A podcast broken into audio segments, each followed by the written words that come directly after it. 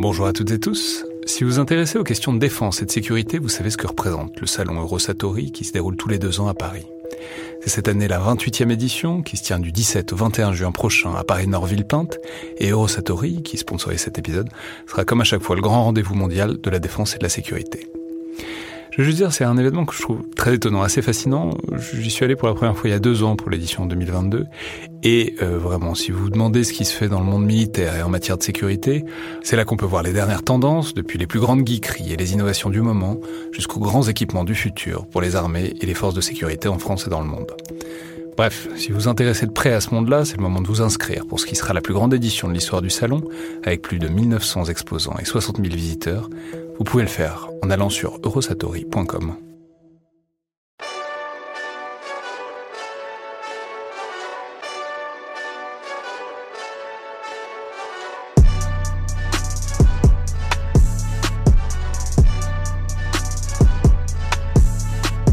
Bonjour à toutes et tous et bienvenue dans le Collimateur, le podcast de l'Institut de recherche stratégique de l'école militaire, l'IRSEM, consacré aux questions de défense et aux conflits armés.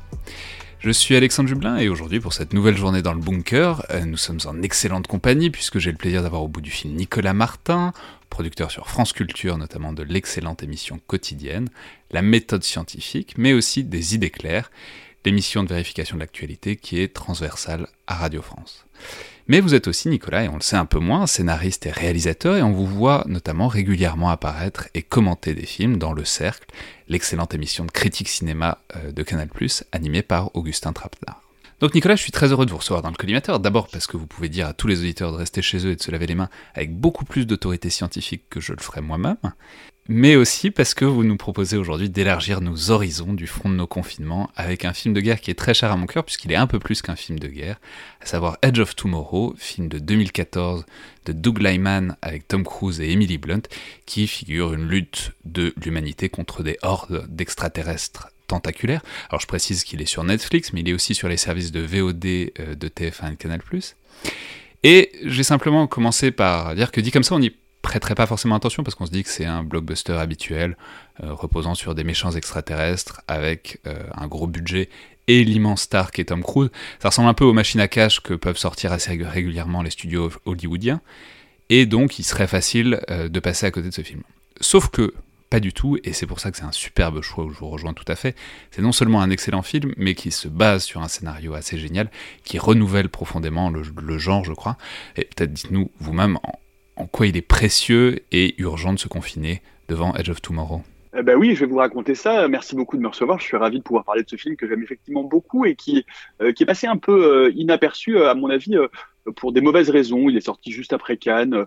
Il, est passé vraiment un peu sous les radars, alors qu'effectivement, c'est un excellent film de SF. Alors il faut euh, rendre à César ce qui est à César. Hein. Il c'est l'adaptation d'un manga, euh, d'un manga qui s'appelle All You Need Is Kill de Hiroshi euh, Sakurazaka, euh, qui est illustré par Yoshitoshi Abe. et donc, Très grosse performance de nom japonais que vous venez de nous faire là. Voilà.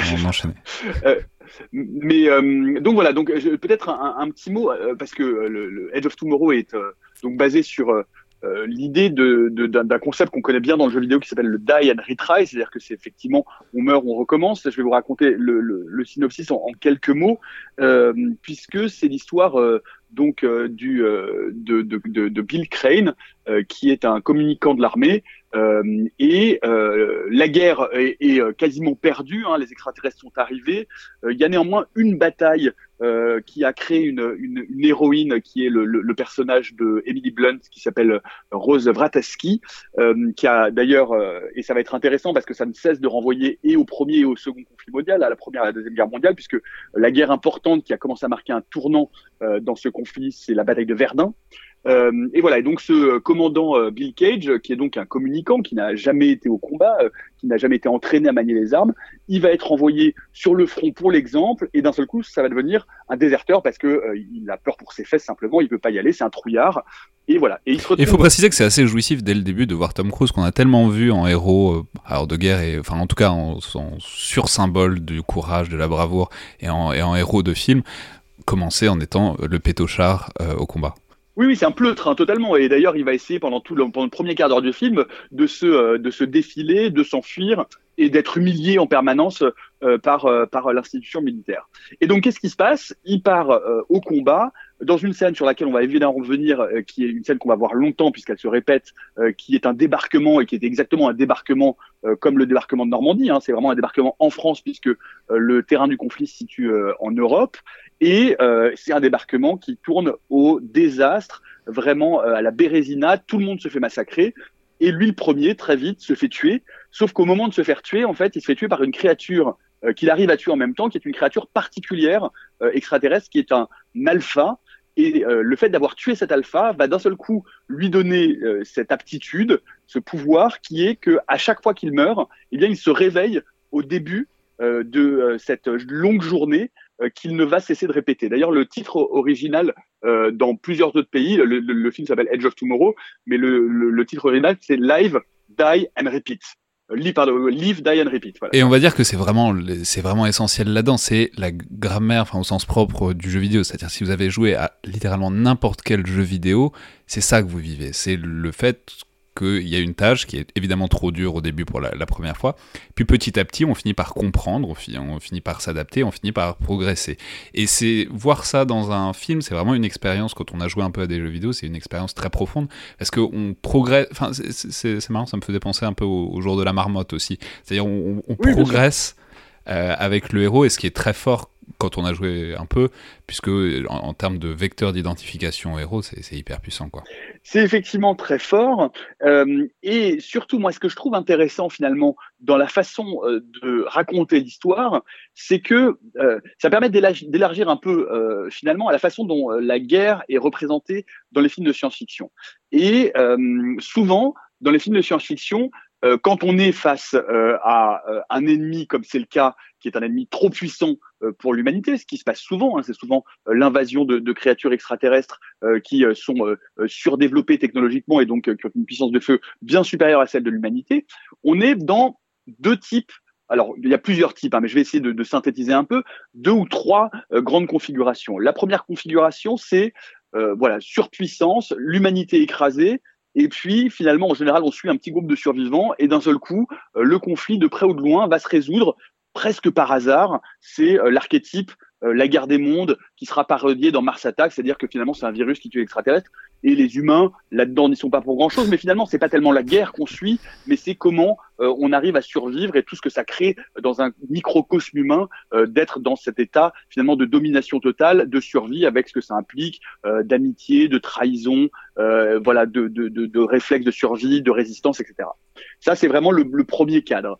Il y a un autre cadre qui est plus traditionnel, qui est celui de la résistance. C'est-à-dire qu'on est face euh, à des extraterrestres qui nous ont dominés, qui ont envahi la planète, et donc on ne suit plus du tout finalement une logique militaire, mais on suit une logique de résistance. on suit une, logique, de, euh, une logique militaire, mais au sens de la guerre régulière, une, logique de guérilla. je veux dire, voilà. Tout à fait. Et donc on suit un petit groupe de, résistants dans lesquels il y a d'ailleurs souvent euh, un ou plusieurs personnages de militaires et qui vont s'organiser euh, pour essayer eh bien de répéter finalement le scénario euh, de la Seconde Guerre mondiale en France, c'est-à-dire des noyautés de l'extérieur par des techniques de guérilla ou d'infiltration, le pouvoir et finalement faire chuter les extraterrestres. On pourrait dire aussi qu'il y a un autre genre auquel j'ai pensé un peu après, qui est moins fréquent, mais qui est tout de même, à mon avis, un film important dans le traitement de la guerre dans la science-fiction, c'est Starship Troopers. Euh, Starship Troopers, quelqu'un d'autre viendra en parler parce que c'est un film important et, c'est un film très important. Euh, c'est un film euh, de Paul Verhoeven et c'est un film important parce que pour le coup, en fait, euh, cette lutte de l'humanité contre des insectoïdes euh, va servir à Verhoeven à dresser un portrait au, euh, vitriol très critique, très cynique de l'institution militaire entre entre voilà les fantassins, les troufions qui sont de la chair à canon et finalement une, hiérarchie un peu cynique voilà, qui, euh, qui, est, qui est main dans la main avec un pouvoir de politique de censure, etc. Donc avec un, pro, un propos finalement plus politique. mais c'est très intéressant, cette, ce triptyque que vous nous, que vous nous décrivez, parce que c'est vrai, en fait, on, on, retrouve tout un peu là-dedans. Mais du coup, comment Edge of Tomorrow s'incarne, enfin s'insère, disons, là-dedans? Alors justement, ce qui est intéressant, c'est que pour le coup, Edge of Tomorrow est véritablement un, film de guerre qui va emprunter d'ailleurs euh, à plein d'autres films de guerre, pas du tout de science-fiction. Hein. Euh, on peut penser euh, à la scène du débarquement qui fait évidemment référence au soldat Ryan de Spielberg, c'est-à-dire avec ce massacre de débarquement, c'est un vrai débarquement qui tourne au cauchemar et qu'on vit et qui est filmé de l'intérieur. Mais du coup, ce que je trouve intéressant, c'est que à travers et en déployant ce système de narration die and retry, donc puisque à chaque fois il avance, il se fait tuer. Au début, il ne sait rien, hein, il a encore une fois jamais été au combat, et puis petit à petit, il va prendre des compétences, comme dans un jeu vidéo, et il va aller de plus en plus loin. Et du coup, ce qui est intéressant, c'est que en vrai, euh, ce qu'on va déployer et ce que Doug Lyman va déployer dans, dans cette narration, c'est vraiment l'incarnation de ce qu'est une stratégie militaire. C'est-à-dire comment, à un moment donné, euh, face à un obstacle, face à un adversaire supérieur, on va petit à petit, à force de répéter, trouver des failles pour réussir à s'infiltrer dans les failles et finalement retourner euh, l'adversaire et la puissance de l'adversaire contre lui-même. Donc on est vraiment dans un film finalement quasiment tactique de réfléchir presque dans un jeu de stratégie qui permet de comprendre comment, étape après étape, échec après échec, finalement, on prend en connaissance, on prend en compréhension de l'ennemi, de ses adversaires et de euh, ses apories tactique en fait. Ouais, mais c'est très intéressant parce que ça renvoie à un truc qui est en fait ce que font les militaires euh, beaucoup, beaucoup. C'est toute la dimension de ce qu'on appelle le rétex, c'est-à-dire le retour d'expérience.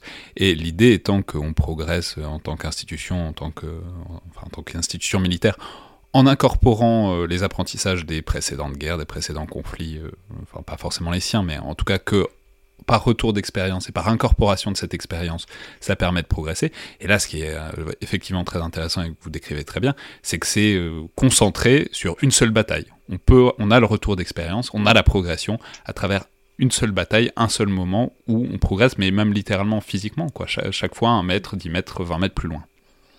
Oui, c'est ça. C'est-à-dire qu'en fait, on est vraiment dans une sorte de, euh, de jeu de guerre de, de, de, de jeux techniques et de tactique. Et ce qui est, intéressant, c'est que euh, finalement, bon ben, comme toujours dans ces films avec Tom Cruise, euh, dont il faut saluer tout de même, parce qu'on peut critiquer Tom Cruise à, bien des égards, mais néanmoins, Tom Cruise est un des rares acteurs de cette envergure-là à s'engager et, à, et à mettre son nom et à accepter d'inscrire son nom sur des films de science-fiction, qui est un genre quand même pas si facile, pas si courant, pas si évident, euh, si on fait évidemment exception euh, et si on ne met pas dans cette case de science-fiction tous les films Marvel qui sont, à mon avis, autre chose, ne relèvent pas de la science-fiction pure, mais plus une sorte de fantastique merveilleux. Bref, on va pas rentrer dans, son, dans ce débat-là, c'est un autre débat.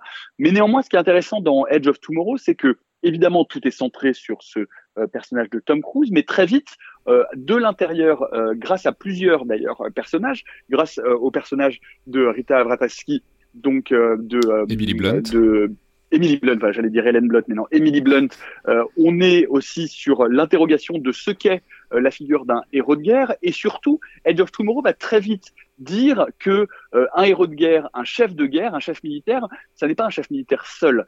Or, dans la valorisation du héros qui est assez classique à Hollywood, on se rend très vite compte qu'en fait, ce chef militaire, il a besoin de quoi? Il a besoin d'une armée. Et très vite, enfin très vite, au bout d'un moment, sans vraiment dévoiler le film, en fait, tous ces projets une fois qu'on commence à comprendre la structure de l'ennemi et dont on se rend compte que l'ennemi a toujours, malgré euh, bien cet avantage qu'a le personnage de Tom Cruise, une longueur d'avance, et eh bien pour pouvoir le défaire, il va falloir déployer sur le terrain une tactique grâce euh, bien euh, à un escadron, le, G-Squad, et donc pouvoir vraiment construire complètement une contre-offensive en, profitant de, de, des talents de chacun des éléments de cet escadron pour enfin déployer une stratégie complète qui va amener à la chute de l'ennemi.